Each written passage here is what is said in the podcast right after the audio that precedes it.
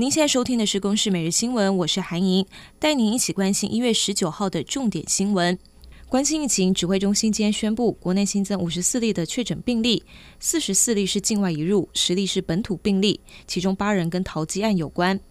亚东护理师孩子还有桃园感染源不明个案各一人，而指挥中心也宣布，二十号起将对印度以及东南亚等短程航班实施落地裁剪，预计明天将会增加十多个航班，并且强化机场防护措施跟装备因应。本土病例中有一例是桃园大南市场工作人员，因为陪病裁剪确诊，相关疫调还在进行，初步研判是跟西提、联邦银行还有机场都无关。亚东医院染疫护理师验出了 Omicron 变异株，跟桃机等现有本土群聚案都无关。初步判定感染源是来自欧美，所幸目前院内没有再新增确诊者。而新竹市某国小一家四口的家庭群聚感染，其中父亲曾经跟友人到鹅肉店来用餐，同桌朋友遭匡列裁剪后有一人确诊，他的孩子就读的某国小班级也预防性停课一天。总府宣布，由副总统赖清德担任特使，率团参加十七号洪都拉斯总统卡斯楚的就职典礼，全程六天五夜，将会严格遵守防疫措施。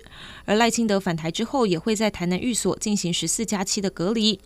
总统也交付特使团完成三项深化任务，而赖清德是有望跟美国的副总统贺锦丽在红国同台。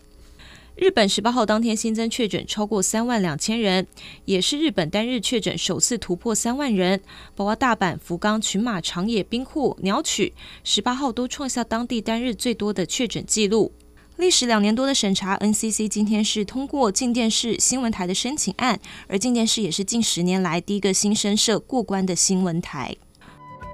以上由公视新闻制作，谢谢您的收听。